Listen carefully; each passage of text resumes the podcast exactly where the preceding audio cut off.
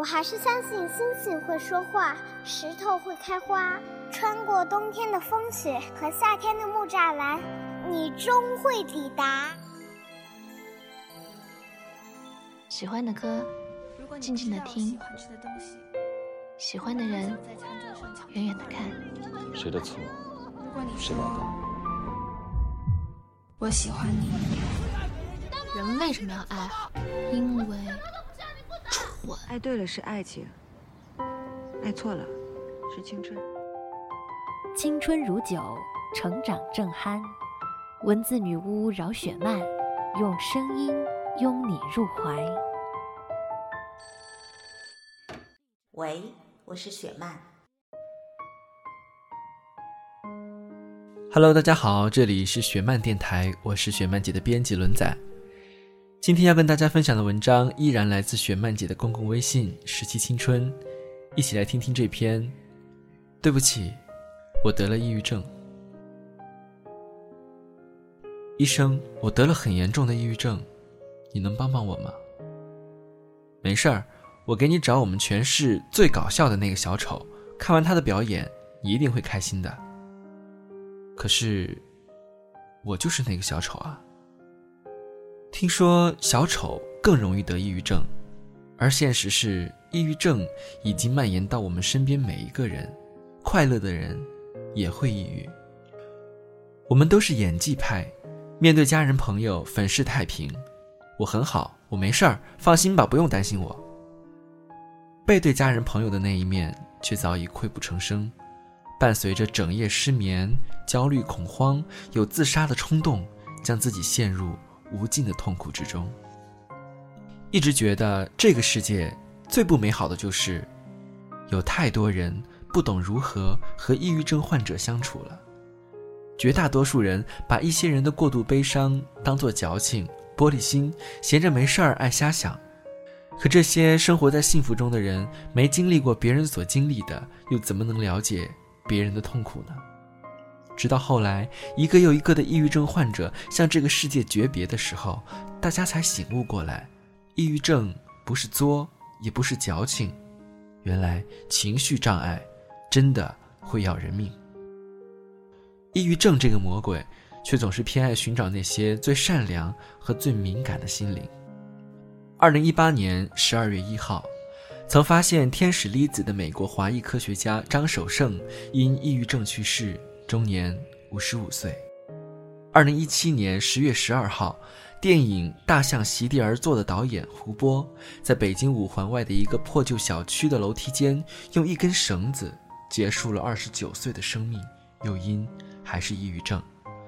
后来，他的朋友回忆与胡波的最后一次谈话，他说：“以后我的墓碑上要刻，这里吊着全宇宙最孤独的人。”二零一六年九月十六号，演员歌手乔任梁因抑郁症在上海的家中结束了年仅二十八岁的生命。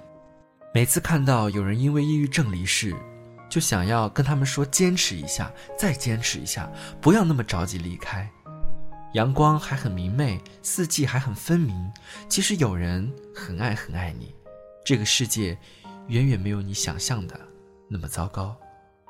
可是他们始终还是那么心急。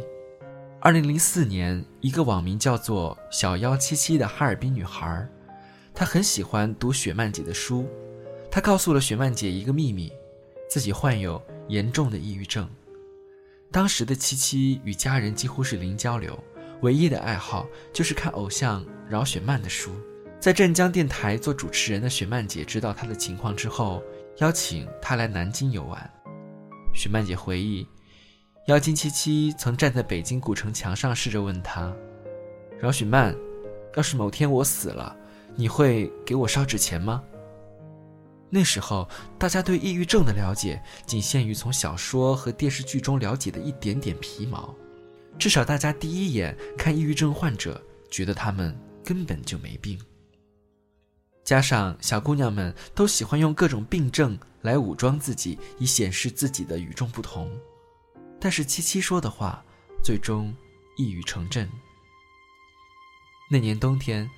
这个叫七七的女孩，她像扔一块破抹布一样，把自己从家里的阳台上轻飘飘地扔了下来，没有留下任何文字，只是她的个性签名永远停留在那句：“猫有九条命，我有七条，就够了。”他没有任何留恋，包括我，这个他曾经认为会和别的大人不一样，但终究还是一样，令他失望的大人。后来，饶雪漫感到深深的自责，决定提笔写下七七的故事《小妖的金色城堡》。在小说的结局中，七七她消失在茫茫的人海，没有人知道她去了何方。如今，小妖也被拍成了网剧，想通过这一题材唤醒大家对抑郁症的认知，可大家似乎还是对同类比较苛刻。青春时期非主流传奇人物陈珂因长期的抑郁选择了割腕自杀，结束了生命，这让喜欢他的人难过了好久。但也有一片叫好声，用最恶毒的言语，用最恶毒的语言攻击陈珂。二零一五年十二月二十二号，这位网红的始祖被迫回应，原来自己还活着。他写了一篇长文，给大家小心翼翼地解释了事情的经过。抑郁是真，自杀也是真，只是他比较幸运，身边爱他的人将他抢救回来了。活下来的他，活跃在自己微博的一片天地。可渐渐有人认出了他，质问他为什么要欺骗大家装死。面对网友的质疑与舆论，不得已做出了回应，而舆论还是不打算放过他，一步一步紧紧相逼。让他清空了微博，让一个本来准备打开怀抱重新拥抱世界的人，重新回到了阴霾的抑郁状态。在看到一些抑郁患者内心独白的时候，只想在那一刻去抱抱他们。他们把微笑当作面具，掩盖他们消极的情绪、不安的灵魂。白天大笑，夜晚大哭。所以，真的希望。大家可以善良一些，没经历过别人的人生，就不要轻易低估别人所受伤害的程度。